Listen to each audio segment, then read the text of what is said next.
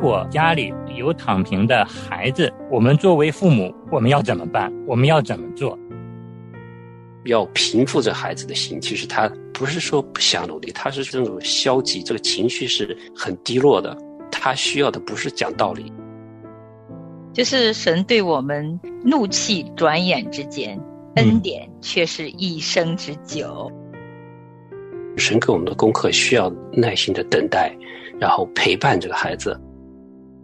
如果我们有力量抬起头来看看天空的时候，或许我们的心里就会生出生的盼望来，因为有一道光会从天上来。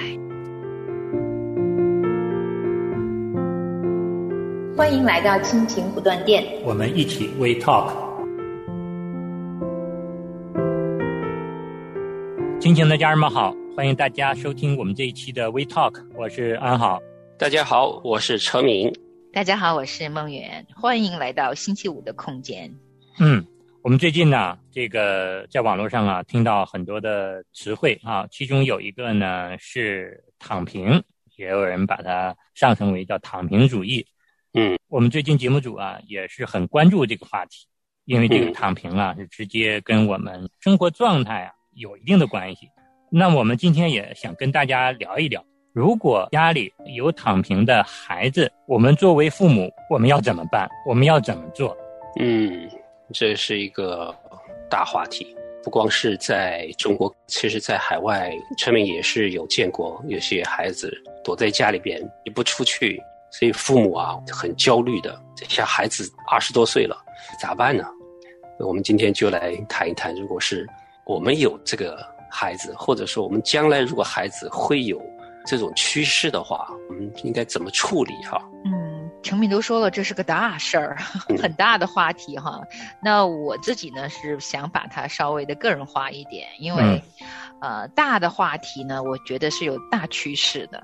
那对于小家来说呢，我想刚才程敏说了一个，就是可以怎么样能够防范，就是我们如果有，呃，九零后的小孩儿，他们真的很快要，呃，工作了。那工作的时候真的遇到非常大的压力的时候，他发现啊，这种竞争是他不能够扛得过的，他选择另外一种生活方式，那是否允许呢？因为我觉得，为什么父母会产生焦虑，很自然啊。我们会担心这个孩子选择躺平，不去参与社会竞争，过一年两年，他不就是越来越没有竞争力了吗？嗯，那这是不是意味着他未来永远没有机会找到工作了？那这个年轻人在这个社会的洪流当中，是不是就永远被出局了？父母永远会想到将来嘛？那我们会为他的将来忧虑。那这样的一个孩子，他怎么去谈恋爱？怎么去结婚啊？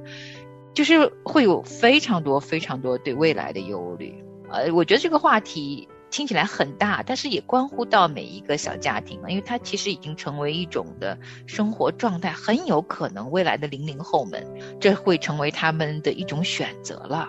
嗯，安好在想，如果我是这样的一个青年，我希望我的父母首先要接纳我，很好的包容我现在这样的一种情绪状态，可能让我度过这段时间之后，甚至是一个情绪的低落期之后。当我慢慢的再去寻找我生活的一种热情和盼望的时候，我可能躺平的这个心理就不那么强了，我可能就起来了。但是这个是有一个过程的。但是如果父母对我这个状态毫不理解、毫不体会，上来就是一顿的批评、责骂，甚至是把我撵出家门的话，我这个时候有可能真的就一蹶不振，失去斗志了。这个也真的是有这样可能的。对，然后说的接纳这点其实很重要的。家长啊，他们就是很无奈，就是使不出劲儿来，就不敢说，不敢骂。这种忍耐是需要的。孩子绝对是不可以用极端的言语去刺激他，因为这个只能是让适得其反，可能让他的这个心理状态还会变得更差。嗯，但我觉得就是接纳，每天不需要唠叨，把这个事情挂在嘴边哈。就是所谓的“那哪壶不开提哪壶”，一早上起来就是你什么时候找工作啊？什么时候干点啥？这个是没用的，聊点其他无关紧要的事情，要平复这孩子的心。其实他不是说不想努力，他是这种消极，这个情绪是很低落的。他需要的不是讲道理，道理他都知道。嗯，他们都是二十几岁的孩子了，他们都知道的，但是在行动上可以默默的去做。联系一下自家的亲戚啊，朋友啊，就是说是有机会带我孩子出去吃吃饭、聊个天儿呗，带你去你们公司看一看呗，开阔下他的视野，在聊天当中有一些什么事情可以激发到他，或者说点燃他的这种热情的话，对吧？就是在行动上做，就是可以安排这样子的事情让他去做。也许不是直接的，是找工作的事情，或者是家长自己有些地方带他一起去，家长可以尝试一下这些。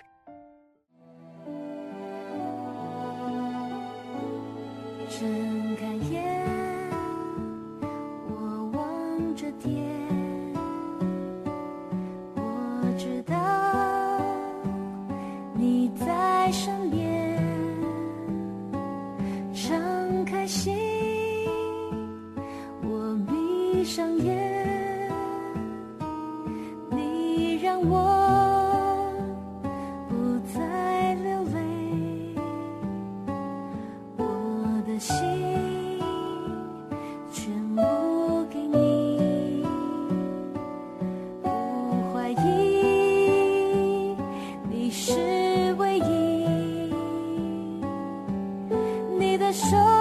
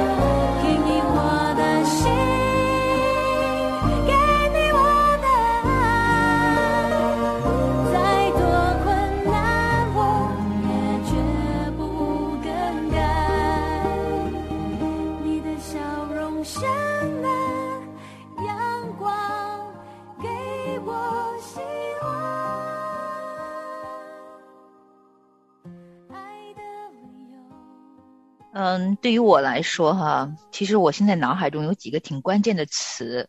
第一个肯定是尊重他的选择，嗯因为我相信，如果我的孩子有一天出去工作很精疲力尽了回来，那一定有他的原因嘛和背后的成因。我可能需要一些时间跟他聊聊天，但是我会尊重他的选择，就是接纳咯。那第二个，我一定会百分百给予他信任，就是我会相信他这个选择是他他目前他认为是一个好的选择。我会跟他聊一聊，以一个非常信任的一个角度去聊一聊他现在的想法和他未来的想法。那信任是全方位的，我会相信这个孩子已经尽了他的努力，那他目前的这个选择也会有他对未来的某些想法。或许他还没有找到方向，但我信任他会找到。他的人生不应该只是在床上度过，他应该有一些他想要做的事情，未必和赚钱有关系。也许我的孩子有一天告诉我：“妈妈，我要到非洲去，真的到穷人当中去过穷日子。可是我的人生就要留在非洲了，你同意不同意？” 那我要信任他的选择。当然，我只是举个例子。可是作为母亲，可能我要提前想好，我的孩子也许他会选择一个我压根儿没有想到过的一个决定。是那我是否接纳并信任他的选择，给予自由？当然，我还想到了另外一个，很有可能他就是累了，然后他在逃避。那这个时候呢，我觉得我要立下界限，嗯因为这个孩子不是十五岁了，他可能二十五岁。那二十五岁的年轻人，他应该有自力更生的能力，即便他只是日薪制，就真的去打苦力，每一天只是去用体力活儿去给自己买面包吃，那他也要付出努力，就是立下界限。当然这一步挺不容易的，特别当妈的可能挺难。可是我觉得一个已经成年的男孩子，我想女孩会好一点点吧。那如果是男生的话，我会把他推出家门的，在合理的情况下。就是我是觉得，呃，有的时候，在他十五岁的时候，我尽力培养他自力更生。那如果二十五岁他遇到的是人生的一个很大的坎儿，我可以尊重、接纳，也信任他的未来，交给他自己处理，就陪伴他就好了。但也有的时候，如果觉得他是因为，比如说躲起来去玩游戏，逃避一些他应该去负的责任，那这个时候的我也需要有智慧去立下界限。陪伴归陪伴，但是。该有的界限还是应该有的。是管教孩子的，作为父母的，一方面有尊重、有疼爱，另一方面呢，也要让他们能够认识到自己的独立啊，认识到自己的责任。对，陈明想聊一下，就像我们家的话，我们会提前就会跟孩子会说，家里不富裕哈，你到了十八岁，我们可以给你大学学费，但是我们不能养你一辈子啊。特别男孩需要自强，要自立的。就是爱归爱，不能说我们家的钱足够了，你够养你一辈子的，也不能跟孩子说是啊，你就算找不到工作，妈妈养你，嗯爸爸养你，绝对绝对不可以说这个话。陈敏好多年前看过一个美国的纪录片，就是讲这个他们对付这个唐平的儿子的，这爸爸就很严厉，说好了，在你十八岁的生日的那天必须搬出家去。十八岁你承认了，我是你爸，我爱你，但是十八岁你一定要搬出去。然后呢，摄影队就一直在等，这到时候真的是会把他赶走吗？怎么把他赶走呢？因为那孩子就躺在家里打游戏啊，不想着找工作啊什么的。哈，这高中快毕业了，就他也不上大学什么的。然后他妈是舍不得的，话他爸就很坚决。十八岁了，还有一星期就到了。还有两天就到了，他还在那里打游戏打游戏，然后呢，到了那一天了，他还是没找到工作，他不愿意，因为太辛苦了。他爸就说：“你得走了，就不赶他走。”然后他说：“哎呀，我改了，我我会去出去找工作的。”所以这个爸其实他还是有怜悯的，觉得好，我再给你一个月还是两个月，让你找到工作，你愿意去找就找。然后他就去打工赚点钱，然后呢就可以自己搬出去。但是呢，这老爸也觉得你出去住的话需要买一些东西啊，他还是会给他出钱的，而不是做成绝情，其实是让他真正的知道你要自己出去建你的窝了。就像我们小时候看的那个狐狸的故事哈，孩子长大的时候，妈妈就得把小狐狸给赶出去，不是不爱他们，嗯、就是要赶出去，他才可以早点自立，可以独立生活，对吧？嗯，所以其实是有这个必要给他有紧迫感。但是并不是说做的绝情，就是那天把门一锁，不是这么做的，就是像神对我们一样的有公义、有怜悯哈。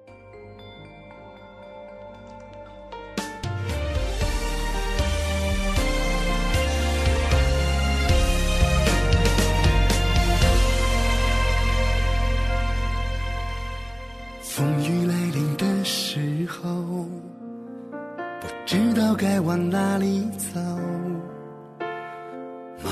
十字路口长悠悠，一眼望不到头。你的恩典刚好够，你的话语就像那日头。爱你的人不会伤心泪流，有了你什么都会有。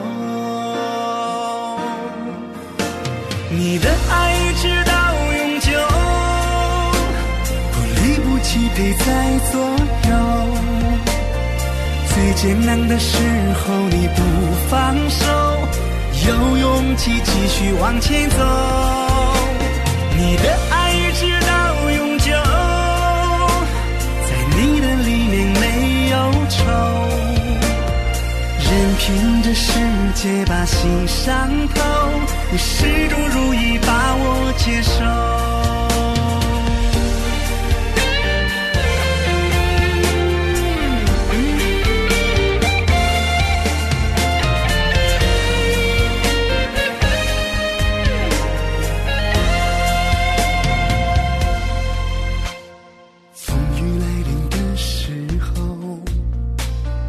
知道该往哪里走。茫茫十字路口长悠悠，一眼望不到头。你的恩典刚好够，你的话语就像那日头。爱你的人不会伤心泪流，有了你什么都会有。你的爱一直到永久，不离不弃陪在左右。最艰难的时候你不放手，有勇气继续往前走。你的爱一直到永久，在你的里面没有愁，任凭这世界把心伤透，你始终如一把我接受。爱你的话，今天大声说出口，跟随你无论黑夜或白昼。当我要迷失方向的时候，请你拉起，别放手。你的爱一直到陪在左右。最艰难的时候，你不放。我想到了一句经文，就是神对我们怒气转眼之间，恩典却是一生之久。对，我想我们每一个属神的小孩都经历过，我们有做错事，有软弱的时候，但是神真的恩典总是拖着我们。其实今天聊天聊到现在哈，我突然在想，如果有一天啊，我的孩子跑来跟我讲，妈妈，我太累了，我要回家休息。嗯我要过什么什么样的生活？我要把我的所有的物质欲望降到最低。我一天就吃一顿饭，然后我 我要一整年什么都不做。你可不可以接纳我一年？我想我肯定会先接纳，但是我在想，我可能也会把我的工作辞了，好好的陪他一年。我想要去知道，我可能要把它当成个纪录片去看。我想要去记录他这二十四小时到底干什么了。嗯他可以选择躺平过二十四小时，但是我想要知道他二十四小时做了什么。那我可能一天不能完全理解，一个星期、两个星期，只要他肯敞开他的生活，让我去看，嗯我很想很想去体验一下年轻人的躺平生活是什么状态的。我想要知道他们在选择二十四小时不去工作之余用来做什么。我想知道是什么吸引他们把时间花在那个上面，得到了什么，失去了什么。我想要亲自的去体验一下。嗯，我想要知道为什么他们做这个选择，背后那个深层的原因到底是什么。也许不是简单的沮丧，也许很有可能也是对爱的一种渴望没有达到，结果生出的一些绝望的情绪都可能存在的。是，那我需要深度的去了解和观察。那如果我的小孩有一天这样跟我说，我愿意陪陪他，好好的过上一年，然后可能我才有资格重新来做我们的节目。爸爸妈妈该怎么面对躺平的孩子？做一个系列，把这个心路历程从头做一遍。那我真的不知道，我们现在是谈笑之间在说这件事情，可是我深深的相信，很多父母可能会有无助感的，对，嗯，会不知道该怎么办，因为一个二十几岁的年轻人，他很有可能并不跟父母沟通的。嗯。嗯。他很有可能只是跟他的朋友一起去躺平了，甚至于自己去躺平了，然后没有跟父母去讲，因为他可能有能力照顾自己一点点的饮食状况，他就不跟家人讲实际的情况，很有可能的。那这样的父母该怎么办？当我们无处求助，没有办法去了解我们的孩子的心理状况，也不知道该怎么帮助他，甚至于很可能不在一个城市呢。这个时候的父母又该向谁求助呢？嗯是。刚才梦远提到了，那这个时候我们怎么办？今天我们把这个话题拿出来呢，是让大家思考。也可能你的孩子没有这种状况，也可能你的孩子未来会出现这种状况，也有可能呢，这种状况是出现在周围你朋友家的孩子身上。嗯但不管怎么样，我们对这样的一种状态，我们首先要抱着一个接纳、信任的这样的一个态度，来把这个孩子先接纳过来，然后我们再一点一点的想办法。我们想啊，当我们最后真没有办法，也无力了解这个孩子的时候，我觉得我们只有回到主耶稣里面，我们借着祷告，一点一点的给我们智慧和力量，一点一点的能够走进孩子的心里，让他们感受到我们的爱，他们的心向我们敞开之后，我们才能够更好的知道他们的心理状态，才能够更好的去安慰他们，更好的去陪伴他们，甚至是医治他们。对，陈敏接触过家长是这样子的，就是孩子有些是躺平的，有些是因为其他的原因待在家里啊，或者是不愿意找工作的，好多年，这个家长会绝望的，觉得是完全没有办法，所有的人给他提的建议他都试了都不行，那怎么办？陈敏想说的一句就是：人的尽头就是神的开始。嗯，我们就是求神给我们有智慧，因为人的智慧太有限了。啊，神要我们学习一个功课，让我们有耐心来等待。嗯也许是一年，也许需要两年，我们不知道。所以就是神给我们的功课，需要耐心的等待，然后陪伴这个孩子，然后呢，等待机会咯。不是说一天两天，一个小妙招就能解决的问题。嗯，这种忍耐的力量哪里来？只有从我们神这里来。我们就是求神会给我们有智慧、有耐心、有恩慈。我们不知道是什么时候，就顺服在神的安排里边吧。是，其实我们人生在世过日子哈，很多的时候我们做父母的确实会担心我们的孩子，但是其实你看天上降下雨来，总是按时候滋润五谷。啊，有时候我们知道我们特别累的时候呢，去晒晒太阳，太阳会给我们力量。日升日落都是每天照常，整个宇宙在运作。我们仰望蓝天，我们知道其实很多的时候确实是有一位养育全世界人的神存在。那如果这是个真的事情的话，那我们来想一想，好多的时候人在绝处会逢生，这个生是指什么呢？如果我们有力量抬起头来看看天空的时候，或许我们的心里就会生出生的盼望来，因为有一道光会从天上来。阿门。阿门。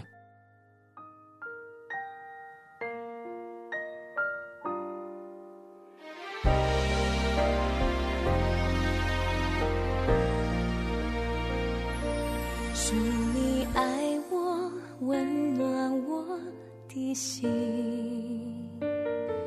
祝你领我，陪伴我，与我同行。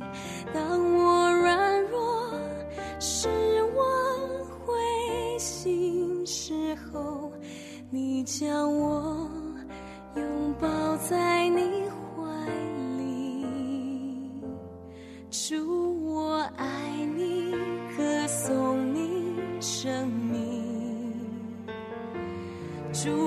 属你，寻求你，渴望亲近你，单单注视耶稣。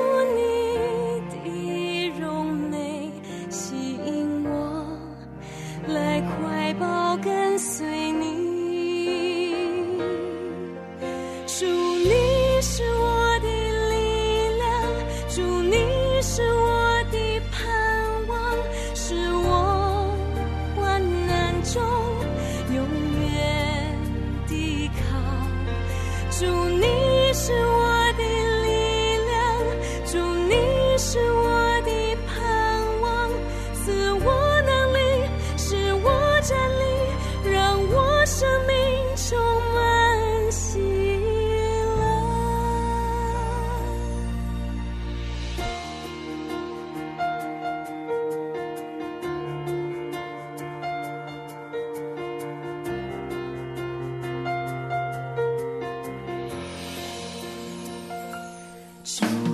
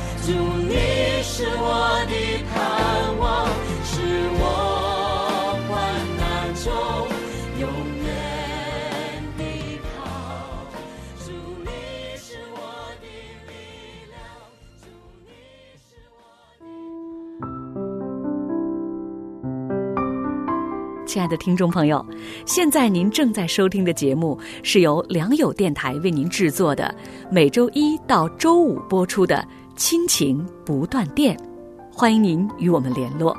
我们的电子邮箱地址是 q i n q i n g at l i a n g y o u dot n e t，就是亲情在良友网。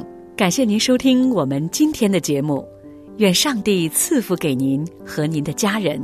我们下次节目再会。